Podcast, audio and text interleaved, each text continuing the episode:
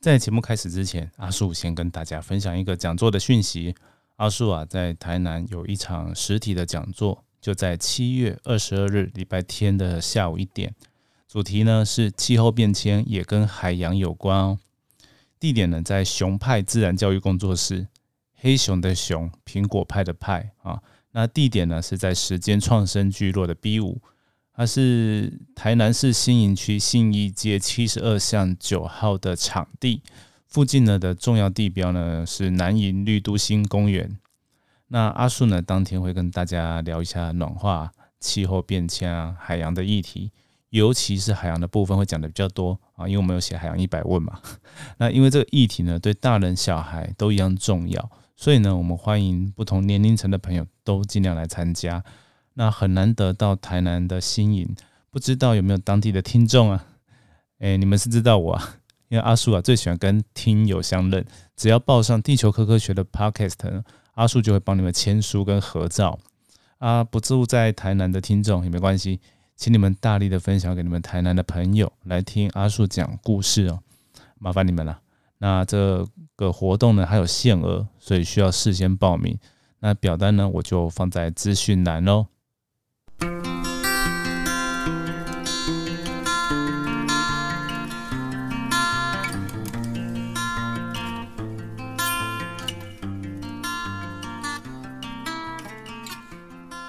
Hello，各位听众朋友，大家好，欢迎收听《地球科科学》，关于地球的大小事，我们边聊边学。我是主持人阿树。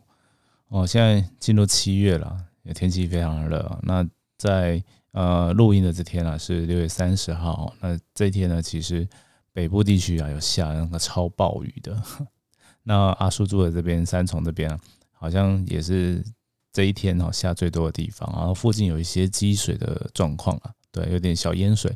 但是也很快就排掉了哦。那最近呢，好像呃进入了夏季的天气的形态哦，已经跟之前那个梅雨季不太一样了哦。大家会觉得哦，有时候很热，那有时候又有午后雷阵雨哦，然后大家就特别要注意一下这个天气啊，有些这种变化啊。出门雷阵雨的有预报这雷阵雨的机会啊，就记得哦，中午附近，然后到下午的时间就要带伞呐，哦，那稍微注意一下。好。那今天呢，我们来谈一谈前一阵子新闻上很红的一个潜水艇或者是深海潜水器啊，这泰坦号的事故事件。那阿树不确定大家是否都清楚这个事件的始末，所以呢，我就来谈一下这个关于这个事故的事事件。好，那在二零二三年，就今年的六月十八日，哦，前一阵子，那有一家名为海洋之门的公司。哦，它是一个 海洋娱乐的一个公司，然后做一个深海的呃一些观光啊，等一下会在西部的介绍。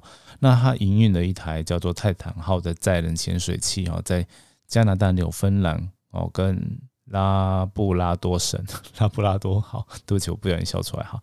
那就在那个哦加拿大那边的北大西洋啊那边失踪了哦，然后。这个潜水器，它本来呢，它是正要载着五个游客哈前往呃参观铁达尼号残骸，那包含公司的执行长也在里面哦。那这个潜水器呢，它下潜到这个铁达尼号残骸附近哦之之后呢，大概一个小时又四十五分钟，那跟上面哦这些船只啊就会失去联系了。那在预计的时间呢，它没有浮出水面所以呢。呃的相关的人员单位啊，就去找那个搜救哦单位去来搜救。好，然后那时候一开始那个时间的时候，大概知道讯息不多了。我们都知道说他大概可能在九十六小时之内需要把他救出来，因为那个潜水器里面大概就只有这么长的时间供这五个人用氧气。哦，后来这事件就是。呃，发生过了就闹得比较大哦，网很多网络上就在传哦，也传到台湾哦，中文的这些呃媒体都有报。然后呢，美国海海岸防卫队哦，因为他在加拿大哦啊，所以呃就在美国这附近啊，那美国的海军啊，加拿大海海岸警卫队啊，这些人呢都去搜救，前往这些这个地方呢展开搜救的工作。那一直到六月二十二号，其实都一直找不到，然后。大概在呃，对我刚才讲二十二号这天呢，它有一台水下的探测器哦，也就是 ROV 哦，就是那种很像遥控的哦那种水下探测器。然后在铁达尼号残骸附近哦，在五百公尺的地方呢，发现到一些残骸哦。那救援队呢就认为说，这个潜水器它可能发生了严重的内爆。内爆呢，就是说里面就是潜水器的内部发生了一些爆炸啊，让它整个有破裂哦。那这样的情况其实就应该没有办法，因为深海哈那个水压非常的高，瞬间就挤下去哈，就让呃乘客哦就瞬间都死掉了。好，那。其实深海的水压，我们之前就是常常在一些海洋的科普啊，或者是海海洋教育馆，我看到那种，呃，会把那种保利龙杯哦，然后放到深海里面，然后再拿出来，然后呢就会发现那种说的保利龙杯啊，其实因为它都是发泡的嘛，所以里面很多空气很轻，嗯，很有浮力。但是它在那个深海里面哦，一拿一铺露在这个深海的环境里面，它瞬间被挤扁，然后挤得超级小的。哦，那平常其实要把那个保利龙挤那么小哈，用徒手是很难的，所以呃，可以想象说这个海水的水压是非常大的哦。那等一下会跟大家讲比较清楚的水压数据。好，我们大家好，先如果有兴趣的话，可以继续 Google 一下这个泰坦号，它有非常多的新闻，然后维基百科也很详尽的写了这个事件。基本上呢，这个意外的事故呢，要回归到这种载人潜水器啊，它的开发的问题，就是。它的这台泰坦号，它的耐压壳设计可能是有一些问题的，因为呢，海水我刚刚讲到，呃，水压很，就是深海的地方水压很大嘛。好，那海水呢，以下是每十公尺就会增加一个大气压力，啊，就是 EATM 哦。那平常我们人类差不多潜到四十公尺就需要承受到五五个大气压力的程度，所以呢。在这种程度呢，如果我们突然就回到哦海海平面，然后就是一个大气压的状况呢，它呢，我们的血液呢就本来有很多气体是在深，就是会溶在里面，然后随着外在的压力变大，它溶解的会更多，所以呢，在压力突然降低的时候，就会产生气泡。好，那我们的这个血液呢就很像那种汽水把瓶子打开一样，然后就突然就气都跑出来了。但是那个气呢，其实没有办法一开一下子就离开我们的身体，它就会在我们血管里面乱窜，那很可怕，那是对身体伤害非常严重的状况哦。大家可以去呃查查一下那个所谓的潜水夫病或者是减压症啊。这个症状它就是让我们的全身的关节啊、神经啊会有一种超痛的一种情况哦。那跟呃，如果大家可能生活上有爬过一些比较高的高山，超过两千五百公尺、接近三千公尺这种高山呢，我们在山上会有一些高山症啊，原理是类似，只是高山症呢还没有到啊血液里有气泡，而是我们的吸带氧气有不足哦，导致会有头痛啊那种情况，然后那种很不适是全身性的哦，如果有发生的话啦，对，那这个潜水部病呢是如果是这种减压。非常剧烈的状况，几乎是必中。那它是严重，这个比高山症还严重好几倍的这种不舒服感觉，而且它会可能会持续变成长期的一个一个病症。好，那所以这很可怕。所以深海的潜水，就是不管是人下去潜水，或者是深海的机器下去潜水，都危险性都非常高的。对，好，那回到这个正题啊，首先先简介一下这个海洋之门这个公司。创办人他叫做 Richard Carson Rush 哦，三世哦，他可能 对他们外国会有一世、二世、三世啊啊。那不管那这个呢，是一家海底观光的公司。那因为呢，这个创办人 Rush 呢，他想做海底的探险，但他觉得潜水不病这件事情很麻烦，刚刚讲到了嘛。那想说，哎，我们用载人的这种深海潜水艇就可以解决的问题。对，确实是没有错，因为。载人潜水艇，它其实就是弄一个耐耐压壳，然后人们在里面其实所在的那种空气环境不用改变压力哦，那它就可以在海里面哦，没有受过这些练习啊训练，跟不用穿这些装备，它就可以探险了。好，他他的这个想法确实没有错，但是呢，呃，在这个海洋之门这个。这个公司呢，跟泰坦号呢，过去有一些事故哈，包含这次的事件，我们可以看到说，这个 Rush 呢，它对风险的评估啊，它跟很多的专家都不一样。好，我们去维基百科上可以看到很多的资讯，比如说呢，在二零二二年呢，他有被 CBS 记者哈，然后采访的时候呢，Rush 呢就表达到说，如果过度啊，采采用这个预防措施。在这个潜那种海洋的潜艇上面啊，其实是很浪费钱跟精力的哦。他就有说一些话哦，一段名言啊，就是说，哎，你知道在某些方面，安全呢就是纯粹的浪费哦。我的意思是呢，如果你只想要安全，就不要下床，不要上车，不要做任何事。在某些时候，你要承担一些风险，这真的是一个风险跟回报的那种问题。我认为我可以通过打破规则来做这些事情，那一样达到同样安全的效果。哎。对阿树觉得，在现在看起来真是有点讽刺。虽然这讲这种话有点地狱啊，但是呢，阿树必须说啊，刚前面那段话呢，就显示出来说他把风险管理的准则呢搞错，而且用了错误的方式去类比啊。那他讲的什么下床啊、上车这件事情啊，譬如说开车当然是有风险嘛，对。但是呢，以开车来说，我们不用每一次开车都去保养厂定检嘛？谁谁会这样子啊？不可能啊，每天开车。打那保养厂定检就是半年、一年甚至更久哦，一一定的里程数再做一次就好了。那因为大部分的车子啊，它如果在路上会出问题，大部分都不是会马上致命的危险啊，除非一些很基本的，比如说像轮胎胎纹、胎压这个，因为它爆胎，你整个车就会失控啊，当然就要特别的注意。然后像有些有开车哦，早期有早期会因为车子早期很多都是呃没有那种仪表板的一些警示灯，所以要检查什么五油三水，就是汽油、机油，然后跟呃我记得是刹车油，对，好，就类似这样哈。然后水就是冷却水啊，然后雨刷水啊这些，那这些东西呢，就是我们当然每次都要看，那大家其实不会耗费我们很大的时间成本或精力。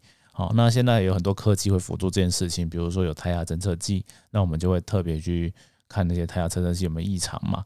好，所以呢，这个是针对哦比较严重，像如果突然爆胎会有很大的问题，我们还是会做这些风险管理。好，但是呢，不是不是说汽车每次都要定检。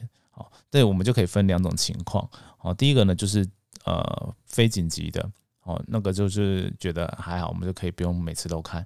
但是呢，如果是会造成紧急事故、重大事件，它有一个安全的 SOP，它是不可以容许改变的哦。又比如说，像是呃，像我们公共空间都会摆灭火器嘛，那灭火器大家觉得摆在那边很丑，可能可以去做一些美化，让它颜色有一些改变哈。但是基本上它还是要维持原则，就是要让人很快就可以找得到，而且它好用。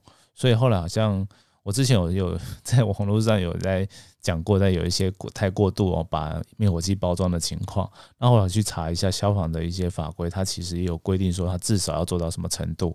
所以呢，当然我们不能弄到完全隐藏，但是我们可以稍微去美化。所以等于说，我们对于重大事件还是有一些不能退让的地方啦。对，好，所以呢，嗯，回到今天我们的正题啊，就是海底商业探险这件事情，如果要商业化的话。那有一些风险管理，我觉得还是不能忽视的。比如说呢，我们这个刚讲到需要有个耐压壳哦，去保护我们的人嘛，不会受压力给影响，所以这个耐压壳就很重要哦。等一下会讲一些国外的案例。好，那它还要有很好的准备系统，就是呃，我们要有一个母船啊，那母船也要有足够的设备，然后去监测这个潜水艇。好，然后还有应变紧急应变的措施。好，那目前我们看到这些新闻的资讯来说，这些东西海洋之门好像都没有，或者是做的不太好。第一件事情就是他们这新闻闹很大，他们开除了一个营运总监。那那个总监呢，在之前就有说，这个船它是有安全疑虑的。哦，那泰坦号大概到一千三百公尺深呢，就就差不多了，就极限了。那老板解决他的问题呢，就是解决提出问题的人，所以他最后忘记他是自己。离职还是被 fire，反正他就是离开了，因为真的就是大家可能沟通不良怎么的。好，那后来呢？另外第二件事情就是有人发现到说泰坦号用的逻辑哦，就是大家常键盘滑鼠的大厂逻辑，他用了 F 七一零游戏手把哦，应该说泰坦号用了逻辑的 F 七一零手把作为操纵潜水艇的操纵器。那在这件事件上，逻辑是蛮衰的，因为这件事情爆出来之后呢，它的股价就大跌了。哦，那其实不是他的错，因为他他也没有去赞助或干嘛，只是说他被拿来用了。那问题也不是说这个游戏手把拿来控制潜艇是有错的，是因为因为很多那个军事啊，或者是平常我们呃在开发一些产品的时候，用游戏手把是让人家很好上手，而且它已经是现成做的还不错的东西了。但是就是它最大的问题就是泰坦号只用这个游戏手把，而且它是一个无线手把，然后来控制这个潜艇。一般基本上啊，我们还是会有一些传统的操纵船的方式，它还是要必须被保存着，然后坐在船上的那种操纵杆之类的。好，那那那些呢，其实是它最基本的。那其实应该是要把这种游戏的手把当做一个辅助装置，哈，比如说让新手比较好上手，或者是让操纵比较轻松，这种这种方式。但是呢，还这种就需要有两种以上了。那为什么要两种呢？其实很简单嘛，大家应该难免都会遇过无线键盘啊，滑鼠 它坏掉失灵，或者甚至只是没有电池嘛。好，那在海底呢，它我没有什么购物网或者是 商店、虾皮商店可以去买哦。哦，那你你可能电池一时找不到，它你正在操纵中，哎，那很危险呢。所以呢。这种无线手把它其实是会有一些问题的哦。刚讲的电池啦，或者是通讯延迟，或者是漏讯号，或者是接收器它坏掉了，它都会影响到船在当下的操控。然后这是一个很大的问题。虽然不确定这是不是肇事原因，但是它是一个超级大的风险。所以呢。知道这些事情，我们就可以想象哦，就是泰坦号的悲剧，其实总归一句呢，就是在一个商人，在最不该节省成本的地方节省成本，其他节省很多啦，所以很多都是不该节省，它都省掉了。好，那怎样才是呃面对这种海底深潜的一个方法呢？其实像那个铁达尼号哦，那个詹姆斯卡麦隆那个导演，他之前哦也有深潜到铁达尼号嘛，然后他其实也有那个。呃，出资做一个潜水器，他做的就是非常的严谨的，他是比照这种呃科学家他在做深海潜水的一种潜水器。但我们今天不谈那一台，我阿叔比较不熟那一台，阿叔比较熟另外两台哈。第一台就是当然大家可能会猜想到，因为我们在节目上有讲过啊，就是深海六千五，然后日本的新开。好，那它是一个目前日本最主力的水下调查船哈之一。它呢？它从一九九一年用到现在啊，你看用了多久？好，用了这样有二三十年。好，那我们可以看到，从那个 James Tech，然后日本 James Tech 的网站上可以看到，说深海六千五它的耐压的船壳啊，就是它里面座舱那个部分，哦，它是个。会要独立打造的，就是我们看到潜水艇和外壳当然不会是圆形的，它会有一些机械手臂或什么的。但是呢，我们人的座舱呢，它必须要耐压，其他东西不不一定要做完全，它只要呃，除非你完全水密防水，它就需要耐压。好，然后然后，但是呢，这个人人的那个座舱是百分之百一定要耐压的，所以呢，它的特色就是做成接近完美的球形。那它的球度呢是一点零零四啊，到小数点第三位哈。好，那越接近一就是越完美了。好，那大概它的厚度好像有七十三点五公里，然后误差呢，在这我看到两个数据，一个是在 JansTech 官方，它上面是写小于呃正负两公里，然后维基百科上面写的比较扯哦，是零点五 nm 哦也是零点五公里。好，那不管反正它就是。尽量就是做到很接近圆形的，那为什么啊球形的？为什么呢？因为越完美的球，越接近球形的那个状况，它耐压程度越好哦。因为它受到四，因为海底的水压是四面八方嘛，各个方向都都相等，所以最好就是做到球形，它就不会有压压力差哦。因为你有有不同的压差，它就会产生一些比较脆弱的，有局部受到更大压很大的压力，它就会比较容易从那边破掉。好。所以呢，它甚至那个观景窗啊，它也设计的很神奇哈，就是要呃超级超级大的压力哦，它好像比它所需的深度还多十倍吧。因为观景窗如果破掉，那个是出大事的哦，它会有点变形，但它真的破掉，它有在实验室先做过了。好，那所以呢，这个深海六千五，它设计上其实可以至少可以打一万五千公尺深，还是一万零五百，忘了，反正就是一万多。但是呢，因为啊安全的考量呢，所以我们就限制到六千五百公尺。好，那我记得它有些就是一个安全的关系，我们不会让它做到它设计的，不会让它带设设计的那个深度去作业，而是会比较浅一点。好，那反观泰坦号啊，好，那刚刚我讲到它号称可以哈潜到四千公尺深，但是呢，其实刚刚讲到嘛，一千三百它就觉得差不多了，所以呢。有这些瑕疵啊。然后铁达尼号它其实那个残骸是在三千七百公尺深的地方啊，泰坦号要到那边是非常危险的状态，因为它就等于接近它设计的极限了哦。那一般其实呃，对于这种风险不能不能抓的这么紧呢。好。那另外一台我要谈的是一台美国的阿尔宾哈埃尔文哈，它这台潜水器它更古老，它是美国海军的啊，它从一九六四年哈，就是大家在登月的那个年代哈，它就开始开始在使用了。好，那为什么它可以用到这么久呢？其实它是一段一直不断的升级啊、改装啊，做一些测试。一开始它有一些小的一些事故啦，但是它不断的更新设备啊，其实就是它一直在换，等于是换一直在换新船的感觉。但它就是原本的设计、原本的主体还是阿尔的一开始的样子。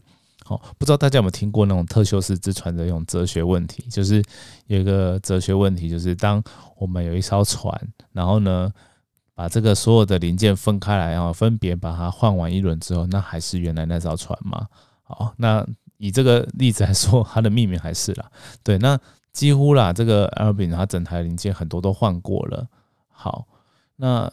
其实这告诉我们一件事情，说这越需要安全的东西呢，它的耐用年限都超久的。因为它在换的时候，它其实有点像预防性的更换零件，它不是等到它真的坏掉或什么的。它除了之前的出过那个事故，重点是那个事故也没有死人哦，它就是船船特船只的一个事故，它有沉船，但是它后来被打捞起来再修过。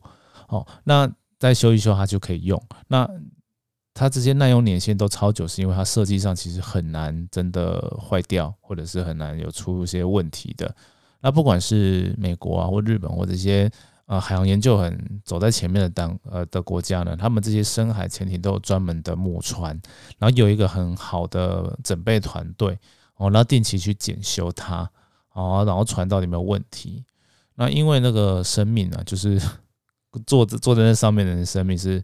探险和研究中最重要的事情，就跟我们之前常常出野外要注意安全是一样的哦。没有命，什么都都没有意义了。对，那最后再讲一个设一个一个点啊，这前面没讲到那个泰坦号的部分，它呢其实没有很大台，但是人人却塞了五个人里面哦，是非常挤的。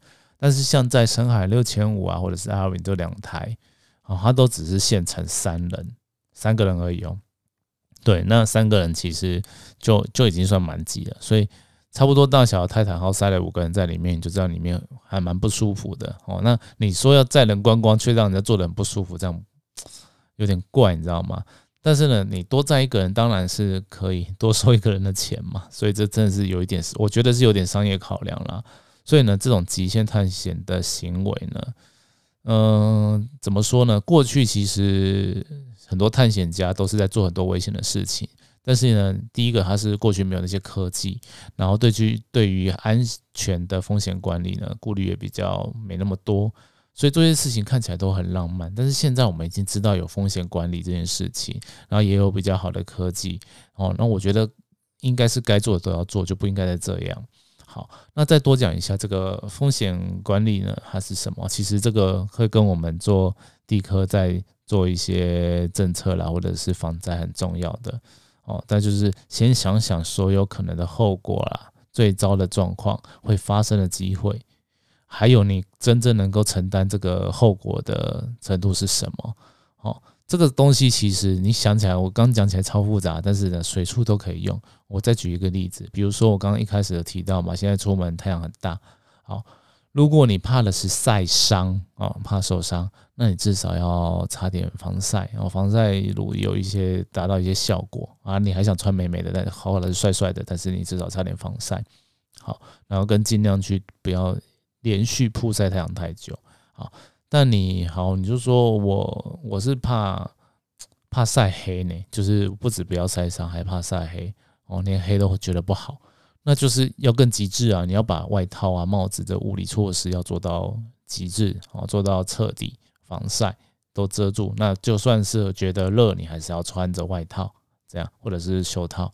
好，那当然反之，你觉得这些后果你都可以承担，你就没差。啊，痛就一下下就好，脱个皮就好了，然后不也不怕以后有皮肤癌、皮肤病变这种事情，那就不用管了，对吧？